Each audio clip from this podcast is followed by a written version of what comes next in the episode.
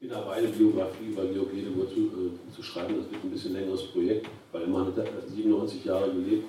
Ähm, und äh, das ist, da merkt man, da ist auch eine Menge Archivarbeit zu tun und äh, da bin ich äh, eben auch nebenbei ähm, aktiv. Ähm, hab, es gibt viele Anknüpfungspunkte zu dem, was Ralf Hofbauer ähm, eingangs vorgetragen hat. Und es gibt viele Dinge, die noch genau den Bezug zu ähm, Bernstein herstellen. Ähm, teilweise auch die Ambivalenzen, aber äh, kann dem Festball recht, es ist, völlig, es ist in vielen Dingen ein völlig anderer Akzent, den Georg Ledebohr setzt, den Sie vielleicht mal gar nicht so kennen. Äh, deshalb würde ich Ihnen gleich ähm, auch mal ein bisschen bisschen intensiver vorstellen. Ähm, also in den Jahren des Aufstandes der Herero und Nama in Südwestafrika, im heutigen Namibia, gegen die deutschen Kolonisten und deren koloniale Herrschaft war es vor allem Georg Ledebour, der den offiziellen Standpunkt der sozialdemokratischen Reichstagsfraktion bzw. ihren Mehrheitsstandpunkt im Reichstag vertrat. Er galt seit 1901 als Kolonialexperte und sprach bis in die Zeit des Ersten Weltkriegs über Kolonialpolitik und über Imperialismus. Deshalb möchte ich ihn zunächst vorstellen, und zwar äh, persönlich vorstellen und dann auf seine diesbezügliche Hauptschrift, die deutsche Kolonialpolitik, und eine, einige weitere flankierende Stellungnahmen einzugehen und sie zu bewerten. Georg Ledebour erblickte am 7. März 1850 in Hannover das Licht der Welt. Schon mit zehn Jahren wurde er vollweise, außerdem war er seit dem achten Lebensjahr gehbehindert. Nach der Realschule erlernte er den Kaufmannsberuf, den er aber nicht lange ausübte. Äh, nach dem Krieg gegen Frankreich 1870-71, an dem er als Sanitäter teilnahm, betätigte er sich als Deutschlehrer für Engländer und wandte sich dem Journalismus zu. Dies brachte ihn nach England, von wo aus er sich als Korrespondent betätigte. Zurück in Deutschland wurde Ledebour Redakteur für, links, für linksliberale Zeitungen wie die, äh, wie die Berliner Volkszeitung, wo er mit Franz Mehring zusammentraf. Der vormalige Linksliberale wird 1882 in der Fortschrittspartei organisiert und 1886 an der Gründung der Demokratischen Partei Norddeutschlands beteiligt, trat 1891 in die SPD ein und gehörte seitdem zum marxistischen Zentrum um August Bebel und Karl Kautsky. Im Oktober 1900 wurde er erstmals in den Deutschen Reichstag gewählt, und zwar für den Wahlkreis Berlin 6, den äh, vorher der kurz zuvor verstorbene Parteigründer Wilhelm Liebknecht immer wieder gewonnen hatte. Hier, äh, zu diesem Wahlkreis gehört im Übrigen auch Moabit. Also, wir reden hier sozusagen über eingesessene Sachen. Ledebour wurde zu einem der häufigsten Fraktionsredner. 1916 wurde er mit weiteren Gegnern der Burgfriedenspolitik der SPD im Reichstag aus der Fraktion ausgeschlossen und gründete mit ihnen die Sozialdemokratische Arbeitsgemeinschaft SAG, die zu den Vorläufern der USPD zählt. Ledebour wurde sowohl Vorsitzender der SAG äh, und zeitweilig auch der USPD. An der Novemberrevolution nahm er äh, an führender Stelle teil, als Mitglied des Vollzugsrates der Arbeiter- und Soldatenräte. Äh, am 5. Januar 1919 rief er mit Karl Liebknecht und anderen zur Massenkundgebung gegen die antirevolutionäre Politik der SPD-Volksbeauftragten auf. Zur SPD ging er 1922, als der, Rest-USPD sich mit der SPD wieder vereinigte, nicht zurück und zog das politische Abseits vor. 1933 floh er in die Schweiz, er 1947 im Alter von 97 Jahren in Bern verstarb. So, es, es, waren die unübersehbaren Tendenzen von Imperialismus und Kolonialismus, auch und gerade im Deutschen Reich, das seinen Platz in der Sonne suchte, äh, notfalls auch mit der Brechstange, die haben vom Eingang auch äh, schon dargelegt bekommen, äh, dass, dass die Sozialdemokratie zwang, sich mit dieser neuen Politik, mit der Weltpolitik auseinanderzusetzen des Kaisers Hundenrede am 27. Juli 1900 ähm, und die von den deutschen Expeditionstruppen verübten Gräueltaten in China und die Raubzüge der europäischen Truppen wurden auf dem Mainzer Parteitag 1900 scharf kritisiert. Der Parteitag forderte, Zitat, dass die Rechte, die Freiheiten sowie die Unabhängigkeit dieser Völkerschaften geachtet und gewahrt werden und sie nur durch Lehre und Beispiel für die Aufgaben moderner Kultur und Zivilisation gewonnen werden. Zitat Ende. Natürlich schwingt hier eine paternalistische Grundhaltung mit, liest man den letzten Halbsatz. Aber das Selbstbestimmungsrecht wird als Prinzip betont. Am 22. Oktober 1901 heißt es in Vorwärts, vom 25. Oktober, äh, oder am, falsch betont, am 22. Oktober 1901, so heißt es im Vorwärts vom 25.10., hielt der Sozialdemokratische Wahlverein für den 6. Berliner Wahlkreis Zitat, eine sehr gut besuchte Versammlung ab. Reichstagsabgeordneter Georg Ledebohr sprach über das Thema der südafrikanische Krieg und seine Lehren. In seiner Fundamental, äh, Fundamentalkritik am sogenannten Burenkrieg, äh, zitiere den Vorwärts wieder, schilderte er die Gräuel der englischen Kriegsführung in Transvaal und wies nach, dass der Krieg im Grunde nur verschuldet sei durch den Eigennutz einer geldgierigen Kapitalistenklicke, bei deren Unternehmung auch deutsche und französische Börsianer beteiligt seien. Zitat Ende. So verband äh, Leneburg Kolonialismus und Imperialismus miteinander. Er warnt vor einer deutschen Verstrickung in einen Kolonialkrieg in Afrika, der nach der blutigen Niederschlagung des Boxeraufstands in China, ein gutes Jahr zuvor, wisse man, Zitat, dass, dass, es zu einem, dass er zu einem Verbrechen wieder die Menschen ausarten werde. Zitat Ende. Leneburg empfahl eine grundlegende Agitation und Aufklärung darüber, dass mit einem stehenden Heer Schluss gemacht werden müsse zugunsten eines Volksheeres. Denn die Buren hätten den Engländern gezeigt, Zitat, was ein Volk vermöge, das seine Waffen in der Hand habe. Hier finden wir also den Dreiklang von Kapitalismuskritik, Menschenrechten und Aufklärung, der Leneburgs Position grundlegend markierte. In Folgejahren, insbesondere während der Zeit des Aufstandes der Herero und Nama von 1904 bis 1905, entwickelte sich Ledebohr neben August Bebel zum Hauptredner der Reichstagsfraktion in Sachen Kolonialpolitik.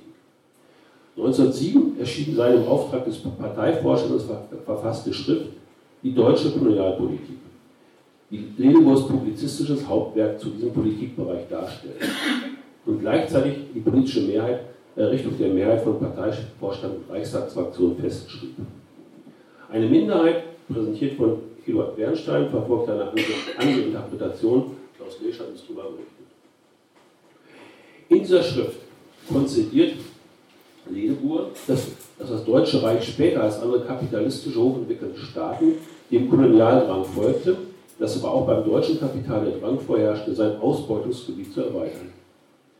Durch die verspätete Nationalstaatsbildung, so seine Schlussfolgerung, habe der junge deutsche Kolonialismus lediglich sich solche Kolonialgebiete aneignen können, die von Zitat so minderwertig, minderwertiger Natur sind, dass dessen Ausbeutung nicht entfernt den Vorteil einbringen kann, den in früherer Zeit andere kolonisierende Völker aus der Ausbeutung der Tropenkolonien angeblich gezogen haben.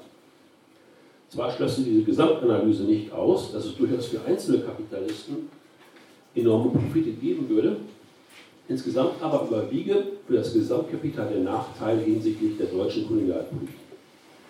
Stattdessen empfahl Ledebohr eine Freihandelspolitik, die die Konsumkraft des eigenen Volkes stärke und den überseeischen Handelspartnergebieten, Zitat, die besten Entwicklungsbedingungen für Handel und Industrie, die für jedwede kapitalistische Erwerbsbetätigung, Zitat Englisch, schüfe, wie er formuliert und damit auch seinen eigenen ursprünglichen liberalen Hintergrund offenbart. Auch ihm war damals nicht klar, dass Freihandel nicht mit Fair Trade gleichzusetzen ist. Im Weiteren schrieb er über den Landraub, den die deutschen Kommunisten mit zutiefst fragwürdigen Mitteln vorgenommen hätten, auch unter Zuhilfenahme von Gewalt, Kaufverträge, äh, mit denen eine Rechtmäßigkeit des tatsächlichen Landraubs vorgetäuscht werden sollten, verurteilte Ledebohr nach einer Darlegung der traditionellen Rechtsverhältnisse in den Kolonialgebieten. Privatbesitz sei in der Regel nicht vorhanden gewesen sondern Gemeineigentum, das Einzelnen befristet zum Niesbrauch überlassen worden sei und nach Ablauf dieser Frist wieder der Gemeinschaft zufiele.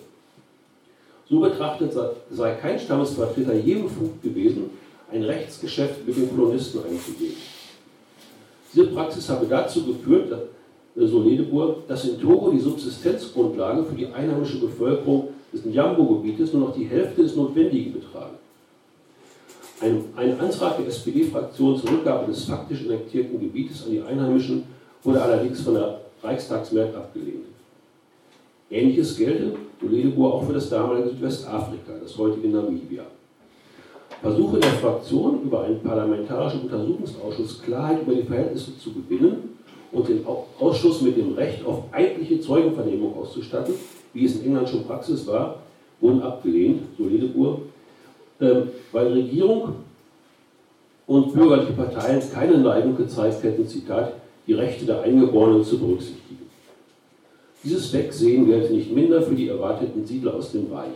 Ein solcher Farmer bräuchte zur Landwirtschaft die Arbeitskraft von sechs bis acht eingeborenen Arbeitskräften, nebst Familien, und würde so nicht zum Landwirt, sondern zum Großunternehmer, der seinen Hauptprofit aus der Ausbeutung der Arbeitskraft der Eingeborenen erzielt. Zitat. Sein Fazit lautete, Zitat, für die deutsche Sozialdemokratie liegt keinerlei Grund vor, mit dem Geld deutscher Steuerzahler Unternehmungen zu fördern, die auf die rücksichtsloseste Ausbeutung der Ureinwohner der Kolonien abzielen. Oder nach klassisch, klassisch nach Webel formuliert, in diesem Kolonialsystem kein Mann und kein Groschen.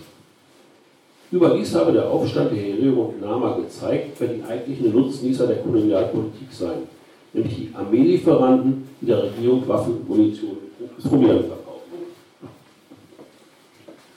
Soweit also die Kennzeichen der der, Kolonial, von der Kolonialpolitik.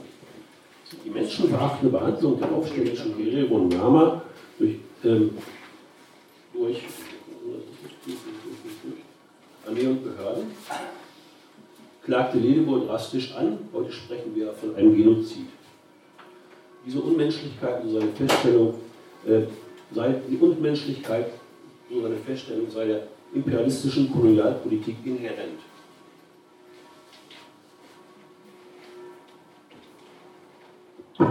In dieser Schrift finden wir ein Beispiel für die Empathie, die Ledebohr den kolonisierten Völkern entgegenbrachte. Eurozentrismus kommt trotzdem zu Beginn dieser längeren Passage vor. Wenn er schreibt, fragt man, welche Folgen die deutsche Kolonialpolitik für die Eingeborenen gehabt hat, so kann ohne weiteres zugegeben werden, dass in mancher Hinsicht die Eingeborenen von der Okkupation Vorteile gezogen haben. Der Sklavenhandel ist beseitigt, manchen Missbräuchen heimischer Despoten ein Ende gemacht worden. Unterricht und Bildung, allerdings hauptsächlich im Zusammenhang mit der, mit der Missionstätigkeit, die auch ohne Unterjochung vor sich gehen kann, ist einem Teil der Eingeborenen zugänglich gemacht. Sie haben aber diese Vorteile teuer bezahlen müssen dadurch, dass sie der rücksichtslosesten kapitalistischen Ausbeutung, häufig in Form schlecht verhüllter Sklaverei, preisgegeben wurden. Ihr Land wurde ihnen geraubt. Lehnen sie sich auf gegen die neue Herrschaft und droht ihnen ein Vernichtungskrieg. An den Hereros und den Hottentotten haben wir vor unseren Augen erlebt, welche Folgen die weiße Herrschaft für bis dahin selbstständige Völker gehabt hat. Die Hereros, ist immer noch Zitat, die Hereros waren vor dem Krieg 80.000 Köpfe stark. Zum größten Teil sind sie ausgerottet, zum Teil auf englisches Gebiet geflohen. Der Rest, der im deutschen Gebiet verblieben ist, wird auf 20.000 Köpfe geschätzt. Ihr Land ist ihnen genommen. Ihre Viehherden sind vernichtet. Sie sind widerstandslos der Ausbeutung durch die weißen Unternehmer preisgegeben. Die kolonisatorische Tendenz ging überall dorthin, die Eingeborenen zu landlosen und unterwürfigen Ausbeutungsobjekten für die Unternehmer zu machen. Seine Argumentation war stark moralisch unterfüttert. Wenn er von der äh, moralischen Degradation der deutschen Bourgeoisie schreibt, die den Eroberer und letztlichen Menschenschinder Karl Peters zum Pionier erhob. Die Konsequenz seiner Ausführungen lautete, dass die Sozialdemokratie deshalb rundweg die deutsche Kolonialpolitik ablehnen muss. Dort, wo es möglich ist, muss sie für die betroffenen kolonisierten Völker die Übel möglichst abschwächen und über Ausbeutung und Gräuel aufklären. Und, Zitat, nicht minder drängt sich uns die Pflicht auf, die unterdrückten und ausgebeuteten Eingeborenen in den Kolonien nach Möglichkeit zu schützen. Zitat Ende. Da haben wir auch wieder äh, ne, Gemeinsamkeiten Kautsky-Bernstein. Äh, Kommen wir nun zum Aspekt der Selbstbestimmung. Hier gab es die berühmte Kontroverse mit Eduard Bernstein auf dem Internationalen Sozialistenkongress vom 18. bis 24. August 1907 in Stuttgart, auf dem, auf dem es auch um die grundsätzliche Haltung zur Kolonialpolitik ging. Der Holländer Henry van Kool, das wiederhole ich nochmal ein bisschen was aus dem, was der Ralf am Anfang gesagt hat, aber das Zeit ist kürzer, äh, hatte sich für eine europäische Kolonialpolitik ausgesprochen, da die Kolonien den europäischen Mächten zum Beispiel wertvolle Rohstoffe sicherten. Sehr hochmütig klingt folgende Bemerkung von Gohls. Wenn wir Europäer mit Werkzeugen und Maschinen dahin kommen, wären wir die wehrlosen Opfer der Eingeborenen. Deshalb müssen wir mit Waffen in der Hand dorthin kommen, auch wenn Kautsky das Imperialismus nennt. Eduard Bernstein hatte seinerseits formuliert, eine gewisse Vormundschaft der Kulturvölker gegenüber Nicht-Kulturvölkern ist eine Notwendigkeit, die auch Sozialisten anerkennen sollten. Wir haben es eben schon gesagt.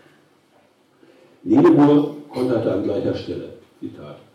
Wenn wir seiner Methode der Kolonialpolitik folgen würden, würden wir bald in den kapitalistischen Sumpf kommen. Im Gegensatz zu Bernstein verwerfe ich absolut die Bevormundung anderer Nationen und halte es für unmöglich, dass der Kongress eine solche Bevormundung gutheißt. Diese Sichtweise von Gleichwertigkeit, Gleichberechtigung und Gleichbehandlung brachte Georg, Georg Ledebour in die Debatten über die Rechte der polnischen Minderheit im Reichstag den Namen Ledeburski ein. Ursula Ratz, die 1969 die bisher einzige ähm, veröffentlichte Biografie Ledeburs in West-Berlin veröffentlichte, fasste äh, seine Argumentationsstruktur und, ihre, und deren Wirkung folgendermaßen zusammen. Vergleicht man Ledeburs kolonialpolitische Bestandsaufnahme mit den allgemeinen parteioffiziellen Verlautbarungen zur Kolonialpolitik in dieser Zeit, so zeigt sich eine frappierende Übereinstimmung der Auffassungen. Ähm, sowohl was die Gesamtbeurteilung des Phänomens als auch was die Betonung der einzelnen Merkmale der Kolonialpolitik betrifft. Rentabilitätserwägungen, außenpolitische Einwände, innenpolitische Argumente, insbesondere der Hinweis auf die negativen moralischen Folgen des Kolonialismus für die herrschende Oberschicht und nicht zuletzt der humanitäre Aspekt fließende Ledebus-Ablehnung der Kolonialpolitik zusammen. Diese Kolonialkritik war es, auf die auch Karl Kautsky, Webel, Liebknecht und die sozialdemokratische Publizistik den äh, kolonialpolitischen Oppositionskurs von 1914 stützten, wobei ohne Zweifel das humanitäre Moment, die Verwerfung jeglicher Ausbeutung der Eingeborenen im Mittelpunkt der, Überlebung stand. Und für, für Ledeburg ganz besonders. Sein Rechtsstandpunkt ergab sich sicher aus der Verbindung von Klassenstandpunkt und Gleichheitsstandpunkt und hieß, dass alle Völker überall ein Recht auf Gleichbehandlung besitzen und wo sie unterdrückt werden, die Arbeiterbewegung für Verbesserung und für ihre Rechte einzutreten habe. In Stuttgart auf dem Internationalen Sozialistenkongress sagte Ledepur weiterhin, solange wir eine kapitalistische Gesellschaft haben, wird die Kolonialpolitik stets die scheußlichen Formen annehmen, die wir alle verurteilen. David, da ist nur David gemeint, scheint diese Scheußlichkeit für vermeidbar und für, für Begleiterscheinungen der heutigen Kolonisation zu halten. Das ist ein grundsätzlicher Irrtum. In einer Resolution müssen wir an die Spitze stellen, dass wir von der kapitalistischen Kolonialpolitik keine Berücksichtigung der kulturellen Mission erwarten. Da wir grundsätzlich gegen jede Ausbeutung und Unterdrückung im eigenen Land sind, müssen wir die noch viel schlimmere Ausbeutung in den Kolonien grundsätzlich bekämpfen. Sein Mitgefühl, seine Empathie und seine moralischen Auffassungen waren eng mit dem Grundsatz der Gleichheit verbunden. Hieraus ergab sich eine strikte Ablehnung jeder Form von Anlehnung an die herrschende Kolonialpolitik, die er in der Sozialdemokratie über einen beträchtlichen Zeitraum mit aufrechterhalten konnte. Darin liegt seine positive Bedeutung für die damalige Zeit. Das hebt für die Historiografie der damaligen DDR auch Elke Keller hervor, die 1918 ihre Dissertation über Lede beurteilte, die ist nicht, die ist nur nicht als Buch veröffentlicht im Übrigen. Zitat, er wartete mit detaillierten Kenntnissen über die Menschen und die Verhältnisse in den Kolonien auf. Er sah es als Pflicht eines sozialdemokratischen Abgeordneten an, die Interessen und Rechtsvertretung der Eingeborenen zu übernehmen, ihr Los zu erleichtern, die Menschenrechte zu bewahren und wandte sich grundsätzlich gegen die imperialistische Kolonialpolitik. Natürlich, komme ich langsam zum Ende, konnte auch Ledebour nicht den damals gängigen und noch, noch heute, bis heute leider nachwirkenden, immerhin längst verpönten Sprachgebrauch von den Negern entrinnen. Aber bei ihm hatte es nicht den, hatte es nicht den Beiklang weißer Herablassung oder kultureller Arroganz. In dieser Hinsicht war Georg Ledebour im Übrigen wie so oft ein Unikat. Ich danke für eure